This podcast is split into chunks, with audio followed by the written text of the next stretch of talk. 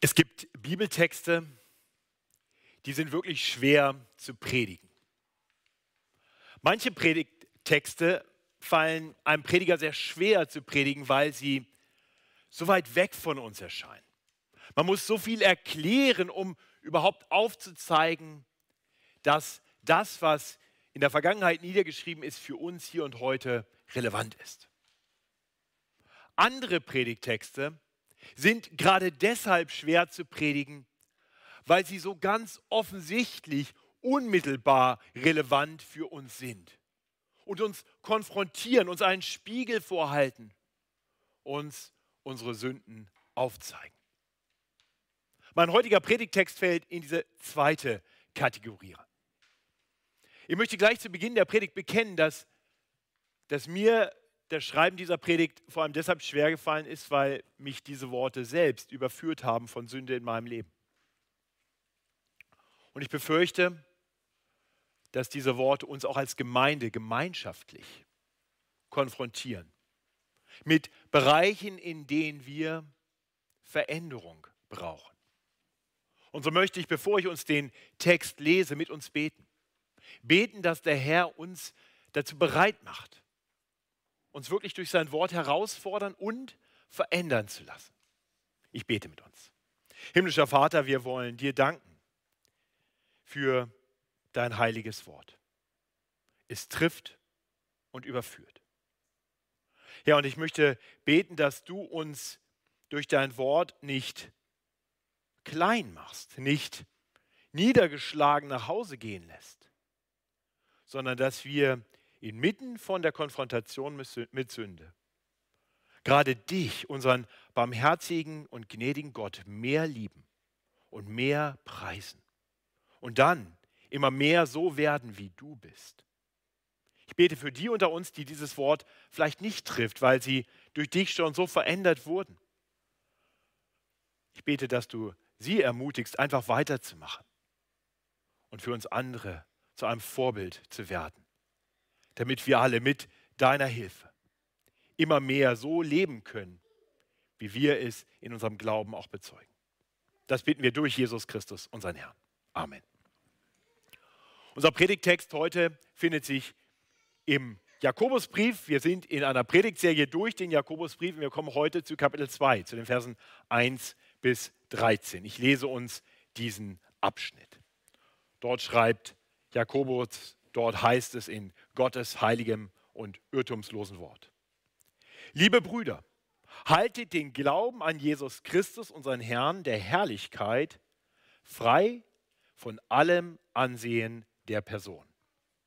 Denn wenn in eure Versammlung ein Mensch käme mit einem goldenen Ring und in herrlicher Kleidung, es käme aber auch ein Armer in unsauberer Kleidung und ihr seht auf den, der herrlich gekleidet ist und spräche zu ihm, setze du dich hierher auf den guten Platz und spreche zu dem Armen, stell dich dorthin oder setz dich unten zu meinen Füßen. Ist recht, dass ihr solche Unterschiede bei euch macht und urteilt mit bösen Gedanken? Hört zu, meine lieben Brüder. Hat nicht Gott erwählt die Armen in der Welt? Die im Glauben reich sind und Erben des Reiches, das er verheißen hat denen, die ihn lieb haben? Ihr aber habt den Armen Unehre angetan. Sind es nicht die Reichen, die Gewalt gegen euch üben und euch vor Gericht ziehen? Verlästern sie nicht den guten Namen, der über euch genannt ist? Wenn ihr aber das königliche Gesetz erfüllt nach der Schrift, liebe deinen Nächsten wie dich selbst. So tut ihr recht. Wenn ihr aber die Person anseht, tut ihr Sünde und werdet überführt vom Gesetz als Übertreter. Denn wenn jemand das ganze Gesetz hält und sündigt gegen ein einziges Gebot, der ist am ganzen Gesetz schuldig. Denn der gesagt hat, du sollst nicht Ehe brechen, der hat auch gesagt, du sollst nicht töten. Wenn du nun nicht die Ehe brichst, tötest aber, bist du ein Übertreter des Gesetzes. Redet so und handelt so wie Leute, die durchs Gesetz der Freiheit gerichtet werden. Denn es wird ein unbarmherziges Gericht über den ergehen, der nicht Barmherzigkeit getan hat. Barmherzigkeit aber triumphiert über das Gericht. Ja, das sind die Worte unseres heutigen Predigtextes. Das knüpft unmittelbar da an, wo der Predigtext letzte Woche uns hingeführt hat. Samuel Stolz hatte uns die letzten neun Verse aus Kapitel 1 gepredigt und uns gezeigt, wie Gottes Wort uns dazu aufruft, nicht nur Hörer von Gottes Wort zu sein, sondern Täter. Das, was wir gehört und geglaubt haben, sollte nun auch unser Leben bestimmen. Und darum geht es nun hier auch in diesem Abschnitt. Diese Worte sind ganz klar an Christen gerichtet. Das, das sehen wir hier gleich zu Beginn. Ähm, Jakobus schreibt die Menschen an als liebe Brüder, als Glaubensgeschwister. Er, er verdeutlicht, dass, dass er und sie gemeinsam glauben an Jesus Christus, unseren Herrn der Herrlichkeit. Jesus Christus ist nicht nur der Herr, er ist unser gemeinsamer Herr. Also, also hier geht es um Christen. Und von daher möchte ich gleich zu Beginn sagen, wenn du heute hier bist und noch nicht sagen kannst, dass Jesus Christus ganz persönlich dein Herr ist, dann sind diese Worte erst einmal nicht direkt an dich gerichtet. Aber ich hoffe, dass diese Predigt auch dir hilft, mehr zu erkennen von unserem Herrn der Herrlichkeit. Ich hoffe, dass du erkennst, warum auch du diesen Retter und Herrn brauchst.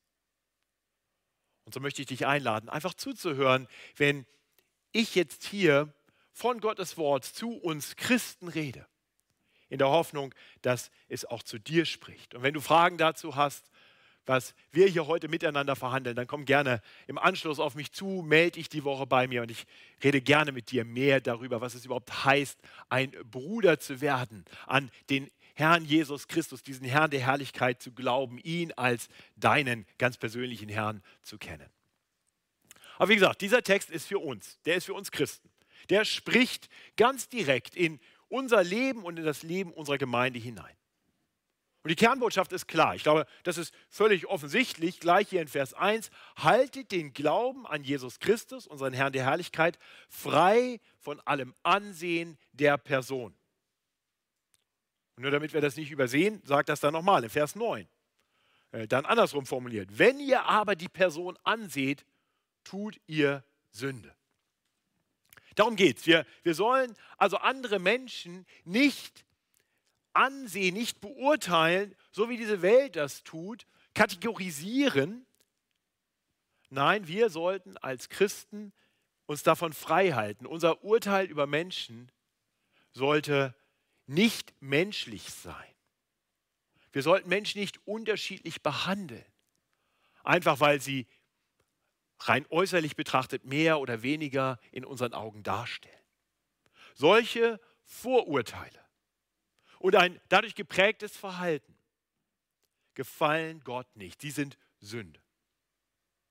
Ja, und, und damit wir das klar vor Augen haben, was hier eigentlich genau gemeint ist, gibt uns Jakobus dann in Versen 2 und 3 ein Beispiel dafür, wie das aussehen kann, wie dieses falsche Verhalten aussehen kann. Und stellt in Vers 4 unmittelbar daran, darauf folgend eine rhetorische Frage. Ich lese uns das nochmal.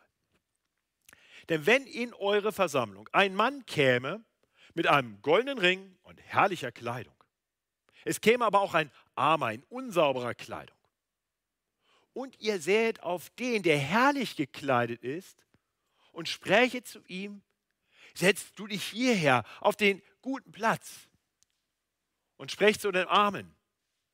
Stell dich unten ins Foyer und stell dich dorthin und setz dich zu meinen Füßen. Ist recht, dass ihr solche Unterschiede bei euch macht und urteilt mit bösen Gedanken? Ihr Lieben, trifft uns das? Könnte so etwas in der FEG München Mitte passieren? Könnte es sein, dass, dass du schon mal so oberflächlich andere beurteilt und dann entsprechend behandelt hast? Wie gesagt, mich treffen diese Worte, weil sie mir gezeigt haben, dass ich nicht frei bin von Vorurteilen. Und wie gesagt, ich befürchte, das trifft auf uns als Gemeinde zu. Wir sind schnell beeindruckt von Äußerlichkeiten. Und wir behandeln Menschen dann unterschiedlich. Vielleicht kann sich der eine oder andere daran erinnern, wie hier einst ein, ein großer Fußballstar mal in den Gottesdienst kam, im Abendgottesdienst auftauchte. Und der musste sich keine Sorgen machen, dass sich Menschen um ihn schaden. Aber so mancher, der vielleicht einen ganz anderen Hintergrund hat, kann reingehen und rausgehen, ohne gesehen und angesprochen zu werden. Deswegen möchte ich uns ermutigen, uns durch Gottes Wort wirklich verändern zu lassen. Und Jakob, Jakobus ruft uns nicht einfach nur dazu auf, lasst das sein, macht das anders, sondern er liefert uns vier wirklich gute Gründe, ganz anders zu handeln, Vorurteile zu vermeiden. Das sind die vier Punkte der Predigt. Vermeide Vorurteile, weil sie im Widerspruch stehen. Und ich habe das immer mit, mit G benannt. Zum Glauben an Jesus Christus. Sie stehen im Widerspruch zur Gnade Gottes, die wir erfahren haben. Sie stehen im Widerspruch zum Gebot der Nächstenliebe. Und sie stehen im Widerspruch zum Gesetz der Freiheit oder auch zu der Art und Weise, wie Gott richtet, zum Gericht. Ich möchte diese vier Punkte mit uns genauer betrachten und möge der Herr schenken, dass uns sein Wort verändert. Dass es uns nicht nur trifft und überführt, sondern es uns wirklich verändert. Zum Wohle der Menschen und zur Ehre Gottes. Die erste Begründung, warum wir Vorurteile vermeiden sollen, finden wir gleich im ersten Vers. Liebe Brüder, haltet den Glauben an Jesus Christus, unseren Herrn der Herrlichkeit, frei von allem Ansehen der Person. Ja, wir, wir sollten also solche Vorurteile vermeiden, gerade weil wir glauben, weil wir an Jesus Christus glauben, weil wir Jesus Christus, unseren Herrn der Herrlichkeit, kennen. Und wenn wir seine Herrlichkeit kennen, wenn wir auf ihn vertrauen, dann sollten uns die herrlichen Klamotten und die goldenen Ringe von Menschen nicht mehr beeindrucken. Denn wir wissen doch, dass die wirkliche Herrlichkeit, die Herrlichkeit des Herrn, gerade nicht auf Äußerlichkeiten beruhte. Jesus kam nicht mit einem goldenen Ring und herrlichen Kleidern. Was sagt Jesaja über Jesus? Er, über Jesus Christus, er hatte keine Gestalt und Hoheit. Wir sahen ihn, aber da war keine Gestalt, die uns gefallen hätte. Er war der Allerverachtetste und Unwerteste, voller Schmerzen und Krankheit. Er war so verachtet, dass man das Gesicht vor ihm verbarg. Darum haben wir ihn für nichts geachtet. So kam Jesus. Wie wäre er in dieser Gemeinde begrüßt worden? Dabei kam Jesus so gerade zu uns am besten. Gerade auf, aufgrund seiner großen Liebe für uns wurde er arm. Er verließ die überaus große, einzigartige Herrlichkeit, die er vor aller Zeit bei Gott im Vater hatte. Er wurde arm, er erniedrigte sich und wurde in ärmlichste Umstände hineingeboren. Und er erniedrigte sich weiter. Er ließ sich verachten und verspotten. Er ließ sich schlagen. Er ließ sich am Ende alles nehmen, was er hatte. Selbst seine letzte Kleidung wurde ihm genommen. Und dann sein Leben. Dafür kam er. Er kam, um, um sich aufzuopfern, um sich zu erniedrigen, um alles zu geben, um so ärmlich zu werden, damit unsere Schuld auf ihn gelegt werden könnte und wir durch sein Leid vom größten Leid, das allen Sündern bevorstünde, gerettet werden können. Ihr Lieben, das ist doch, das ist doch unser Glaube, das ist doch unsere Zuversicht. Wir haben doch Jesus als den Christus erkannt, als den Gesalbten Gottes. Wir haben doch seine Herrlichkeit erkennen dürfen, weil der Herr unsere Herzen aufgetan hat, die Augen unseres Herzens geöffnet hat für diese Herrlichkeit, die eben nicht oberflächlich wahrzunehmen ist. Wollen wir dann eine Gemeinde sein, die sich beeindrucken lässt von Äußerlichkeiten? Oder wollen wir die Gemeinde des Herrn sein, die ihn rühmt und seine Herrlichkeit?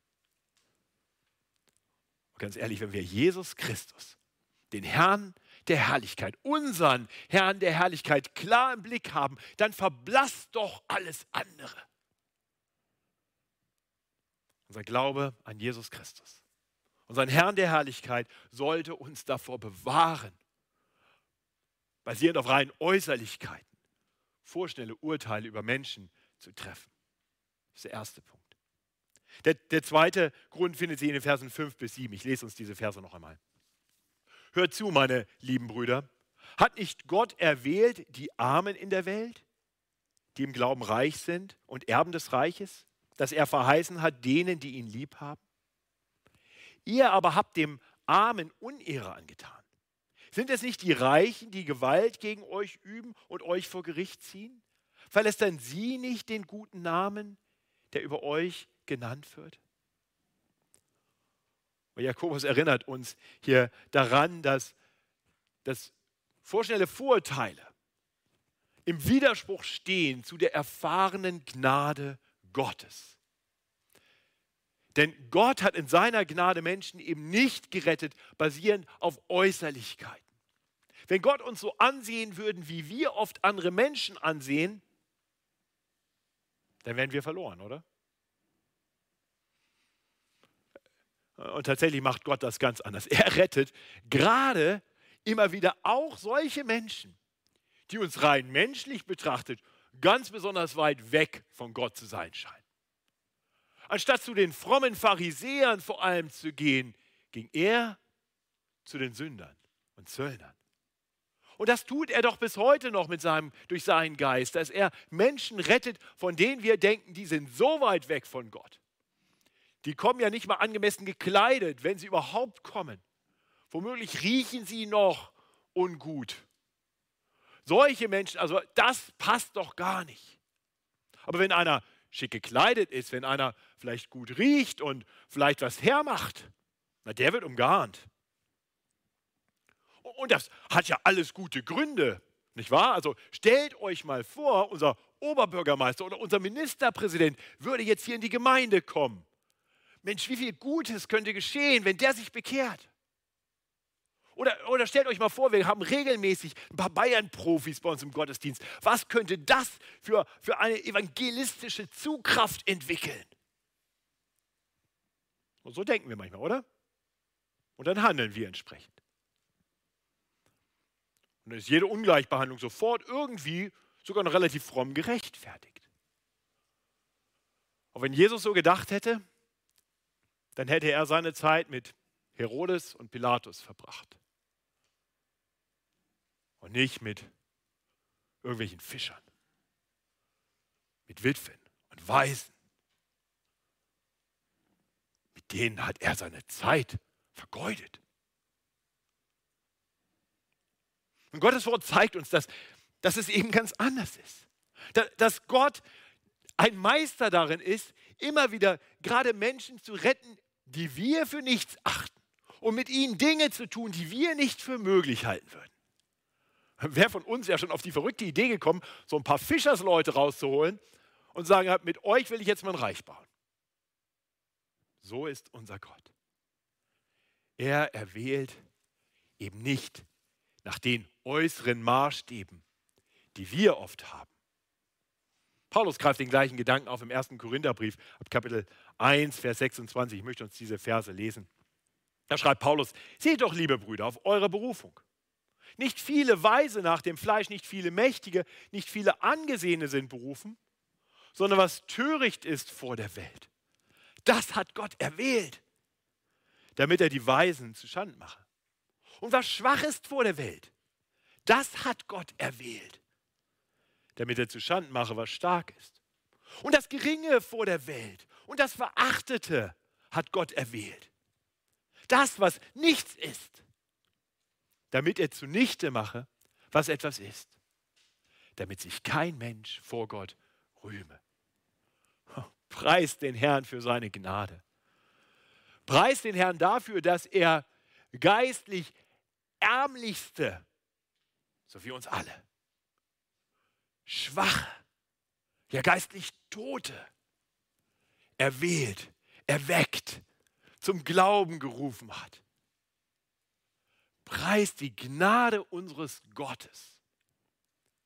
Und ihn wollen wir rühmen, indem wir nun auch so handeln, andere Menschen auch so behandeln, über andere Menschen auch so denken, wie er es getan hat.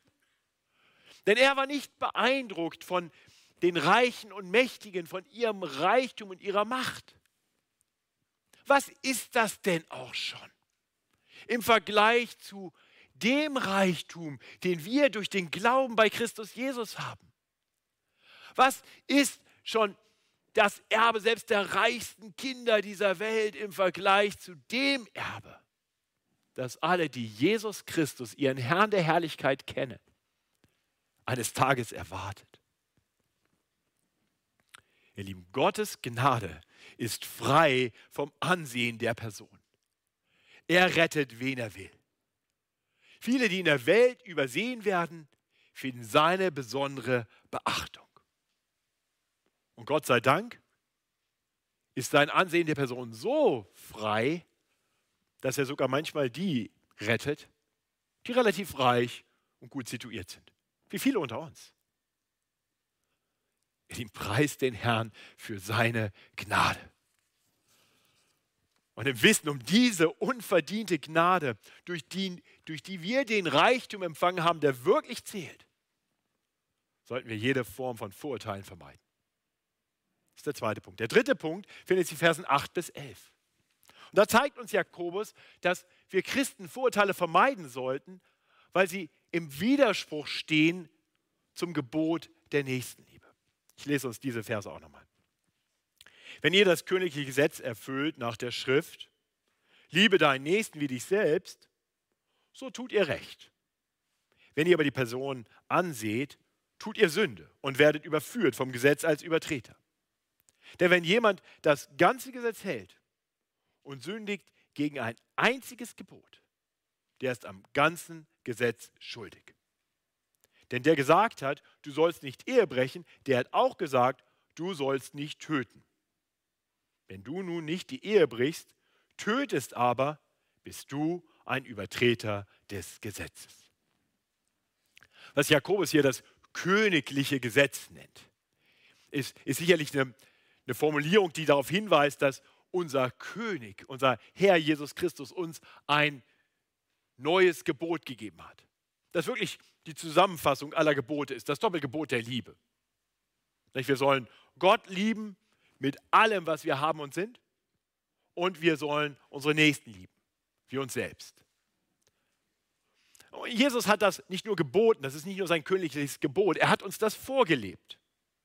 Er, er, er hat die Menschen geliebt. Er kam zu uns voller Barmherzigkeit und Liebe. Und als Menschen, die das erfahren haben, die erlebt haben, wie er uns so nahe gekommen ist, sollten nun auch wir Menschen sein, die, die ihr Nächsten, egal wie die aussehen, egal wer sie sind, nahe kommen. Auch wir sollten unsere Nächsten lieben. Wenn wir bestimmte Menschen, also aufgrund von Äußerlichkeiten, geringer achten, dann verstoßen wir gegen dieses Gebot unseres Herrn. Und, und Jakobus lässt hier keine Zweifel zukommen. Er sagt, wir tun Sünde, wenn wir so handeln. Wir tun Sünde, wir werden überführt vom Gesetz als Übertreter. Er macht deutlich in Vers 10, dass, dass das allein reichen würde, um uns für ewig in die Hölle zu verdammen. Das sind harte Worte, die er hier gebraucht, aber er, er sagt, ein Gebot gebrochen heißt, das ganze Gesetz ist dahin. Es ist wie ein Stein, den man durch eine Scheibe wirft. Auch wenn der Stein nur ganz klein ist und die Scheibe vielleicht nur an einer bestimmten Stelle zerstört. Die Scheibe ist gebrochen. Ein Gebot gebrochen heißt, wir sind vor Gott schuldig. Und dann bringt er in Vers 11 diese etwas seltsame Formulierung. Er bringt diese Formulierung, in der er auf einmal von Ehebruch und, und Töten redet. Ich weiß nicht, ob euch das so ein bisschen komisch vorkommt. Eben reden wir nur über Nächstenliebe und dieses göttliche Gebot und jetzt kommt er mit der Nummer.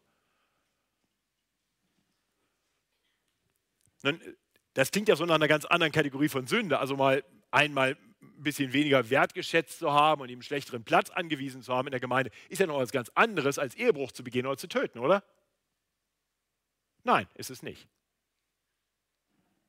Nein, weil, weil Gottes Wort uns sagt, dass das Gebot der Nächstenliebe das königliche Gebot ist. Das ist die Zusammenfassung aller anderen Dinge. tatsächlich ist der Mangel an Nächstenliebe, der so anfängt in dieser Geringachtung von anderen Menschen, einfach nur der erste Schritt in die Richtung, die dann zu Ehebruch und Töten führt. Das ist alles in einer großen Box. Und wir haben angefangen, das Gesetz zu brechen. Wir haben gezeigt, dass uns Gottes gute Gebote nicht wichtig sind, wenn wir unseren Nächsten nicht lieben wie uns selbst. Ihr Lieben, deswegen, als Menschen, die doch um die Nächstenliebe unseres Gottes wissen, die sie erfahren haben, sollten wir nun diese Liebe weitergeben. Und das heißt, dass wir alle Vorurteile vermeiden, andere nicht gering schätzen, schlecht behandeln, nur weil sie weniger haben oder sind als andere. Und dann kommen wir zum vierten und letzten Grund, den Jakobus uns nennt. In den Versen 12 bis 13 zeigt er uns, dass wir Vorurteile vermeiden sollen, weil wir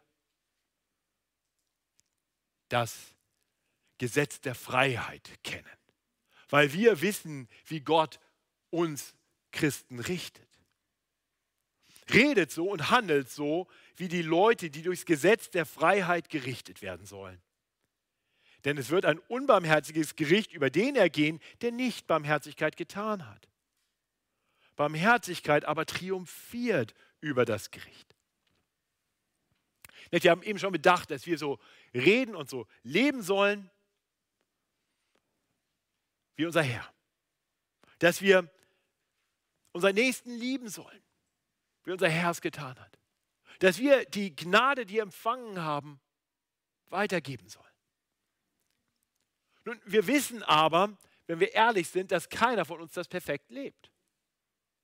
Wir alle verstoßen gegen Gottes gute Gebote.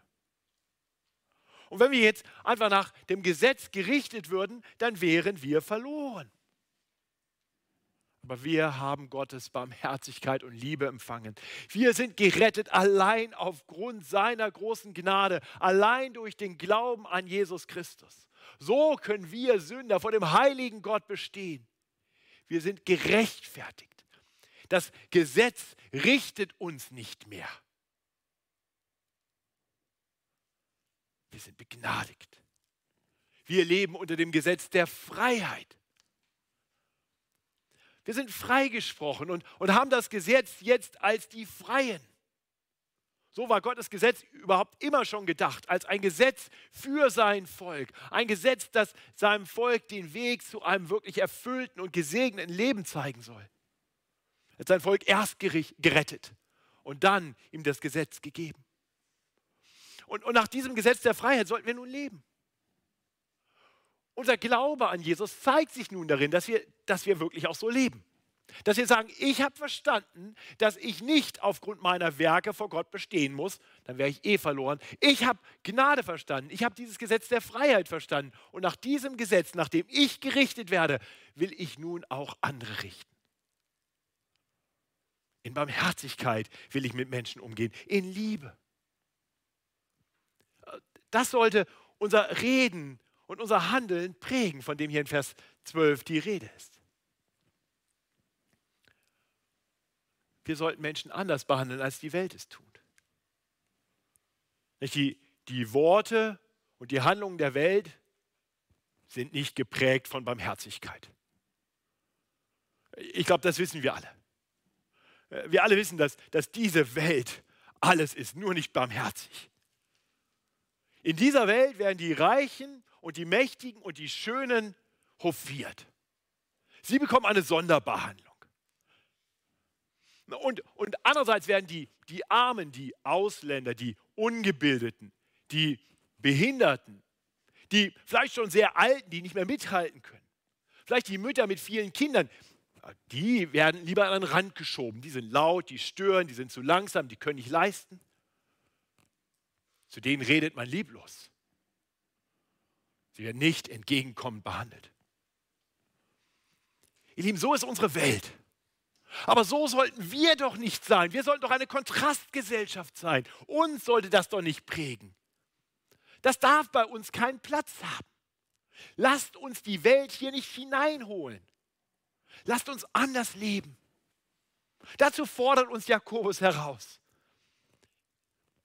Also ich möchte uns diese Frage stellen zum Abschluss. Reden und handeln wir so wie diese Welt? Oder reden und handeln wir so wie unser Herr Jesus? Lass uns darüber mal nachdenken für einen Moment. Ich möchte das bewusst mal für uns gemeinschaftlich ansprechen, als Gemeinde. Kann, kann die Welt an, an unserem Miteinander, an uns erkennen, dass was uns verbindet, der Herr Jesus Christus ist. Unser Herr der Herrlichkeit. Muss die Welt darüber staunen, wie, wie herzlich und barmherzig wir miteinander umgehen, gerade auch da, wo wir nach weltlichen Gesichtspunkten nichts miteinander zu tun haben sollten. Dass wir Rücksicht nehmen zwischen jung und alt, zwischen arm und reich, dass wir einander unterstützen und helfen mit allem, was Gott uns gegeben hat. Muss die Welt staunen über die Liebe, die wir haben füreinander. Lieben, als ich darüber nachgedacht habe, wurde ich zum einen sehr dankbar weil mir sofort Beispiele dafür einfielen, wo wir wirklich anders leben als diese Welt. Wo sich Geschwister liebevoll mit viel Zeit, mit Geld investieren. Gut situierte, gut gebildete Geschwister engagieren, um anderen aus ganz anderen Gesellschaftsschichten oder vielleicht Flüchtlingen zur Seite zu stehen. Ich, ich wurde dankbar dafür, dass wir eine, eine Liebe haben für die Ausgegrenzten und Benachteiligten, wenn ich sehe, wie einige Frauen ins Rotlichtviertel gehen, um, um diesen Frauen ganz praktisch Gutes zu tun und ihnen die frohe Botschaft von Jesus Christus zu bringen. Ich wurde dankbar, als ich darüber nachdachte, wie manche Singles in der Gemeinde, manche Senioren unterstützen, wie manche Familien sich um Alleinstehende kümmern ich sehe, dass der Geist Gottes in dieser Gemeinde wirkt. Aber ich sehe auch Bereiche, in denen wir noch Veränderung brauchen. Ich sehe auch immer wieder, dass man sich doch eher zu denen hält, die so sind, wie man selbst ist. Wir teilen uns ganz schnell auf nach Altersgruppen, nach sozioökonomischem Hintergrund, nach Bildungshintergrund. Wir gehen auf die zu, die so sind wie wir und die, die ganz anders sind, die nicht cool sind, die nicht besonders schön sind, die nichts darstellen. Auch um die sollen sich andere kümmern. Ihr Lieben, ich glaube, wir brauchen Veränderung. Ich weiß, ich brauche Veränderung. Dieses Wort trifft und überführt mich. Aber ich habe für mich persönlich und für uns als Gemeinde die tiefe Sehnsucht, dass wir dieser Welt immer unähnlicher werden. Und dass wir unserem Herrn Jesus Christus, unserem Herrn der Herrlichkeit, immer ähnlicher werden. Und so in dieser Gemeinde oberflächliches Beurteilen, Vorurteile keinen Raum mehr haben. Nur nachdem ich dieser Text so überführt hatte, kam ich zu den letzten Worten. Und diese Worte waren so ungemein tröstlich für mich persönlich. Und ich hoffe, sie sind es für dich auch. Habt ihr gehört, wie Jakobus endet? Barmherzigkeit aber triumphiert über das Gericht. Oh, das Wort, das lag schwer auf mir, das drückte mich nieder, weil es mir meine Schuld zeigte. Und dann spricht mir Jakobus am Ende zu, Barmherzigkeit triumphiert. Ich weiß, mir ist vergeben in all meinem Versagen, weil mein Herr Jesus meine Schuld auf sich genommen hat. Ich setze meinen Glauben auf ihn, denn er ist mein Retter, den ich so dringend brauche. Ich verlasse mich nicht auf irgendetwas, was ich zu bieten habe, denn da habe ich nichts. Ich verlasse mich auf seine freie Gnade. Ich weiß, dass er mich in seiner großen Barmherzigkeit und Liebe angenommen hat, mir Leben eingehaucht hat, als ich geistlich tot war. Und das Wissen um seine große Gnade, um seine wunderbare Barmherzigkeit. Das sollte doch nun auch uns verändern, uns prägen, Einfluss haben darauf, wie wir denken und reden und handeln. Und dafür möchte ich beten.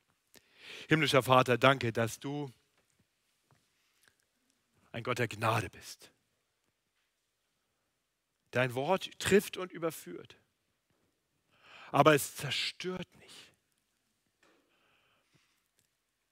Du